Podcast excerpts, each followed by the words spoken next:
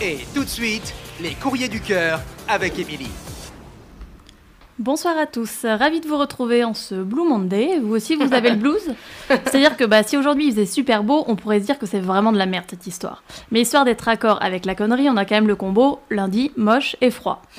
Lundi, bah, la semaine commence, hein, rien que pour ça, on est déjà dans le jour le plus déprimant de la semaine. Donc les gars, ils ont pas non plus complètement tapé à côté. Aujourd'hui, on va rester un peu dans les choses déprimantes. On va pas toujours parler de coups de cœur, de trucs tout mignons. Oui, l'amour c'est beau, blablabla. Mais parfois, c'est la merde aussi. Et le courrier de Pauline, elle nous laisse un peu songeur. Alors, Pauline, elle a 35 ans, célibataire depuis maintenant 4 ans, et elle se pose la question des rencontres passées 30 ans. Son mail, il m'a quand même vachement interpellée parce que j'ai eu cette discussion précisément avec mon cousin pendant les fêtes de Noël. Alors, on va pas se mentir, passer la trentaine, c'est plus compliqué de faire des rencontres. On va pas tout de suite se jeter la pierre, hein, c'est pas impossible, heureusement, sinon on n'aurait plus qu'à se jeter du huitième.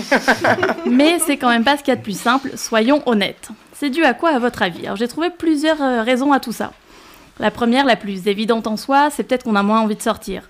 On a moins envie de faire les fous, on est un peu plus casanier, donc forcément, bah, moins facile de rencontrer quelqu'un en restant chez vous, sauf si votre voisin se trouve être le mec le plus canon du monde. Parce qu'elle a appelé-moi. Les groupes d'amis sont formés, il y a moins de nouveaux arrivants, la plupart ont des boulots où ils connaissent déjà tout le monde. Bref, c'est plus la vingtaine où on est étudiant, où on sort tous les soirs ou presque, où on parle à tous les inconnus dans la rue. Attention, cliché, mais à 30 ans, quand un inconnu t'aborde dans la rue, t'as plus tendance à le regarder avec des yeux dignes d'un lance-flamme en mode Qu'est-ce que tu me veux, connard hein Ça, c'est la première raison. Et pour ceux qui se sentent pas du tout concernés par ce que je suis en train de dire, ceux qui continuent à sortir régulièrement, à se faire de nouveaux potes tous les soirs, qui parlent toujours aux inconnus avec un grand sourire, bah, il y a la deuxième raison. Passé 30 ans, la plupart d'entre nous, ils ont déjà eu une vraie relation. Ils ont déjà envisagé l'avenir avec quelqu'un. Peut-être même que vous avez été marié, vous avez des enfants, une maison. Et donc forcément, ben, on n'a pas toujours envie de revivre la même chose, de se replonger dans les mêmes galères. Et on a peut-être un peu plus envie de liberté, d'indépendance et de vivre pour soi. Donc la vérité, c'est que c'est plus compliqué de trouver des gens prêts à des relations sérieuses, qui veulent s'engager, qui sont prêts à se poser et à fonder une famille. Il y en a un, la preuve, c'est ton cas, Pauline, c'est mon cas aussi, mais c'est pas le cas de tout le monde, et c'est bien le problème. Le nombre de mecs que j'ai rencontrés depuis ma dernière vraie relation sérieuse qui voulaient juste profiter du temps sans se prendre la tête, c'est presque flippant.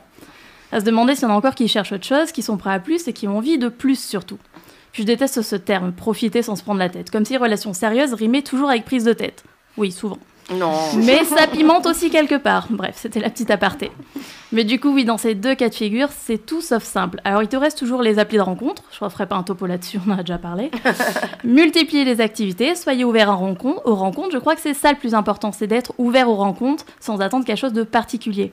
Et comme on dit souvent, bah, ça viendra quand tu t'y attendras le moins, il n'y a pas vraiment de secret.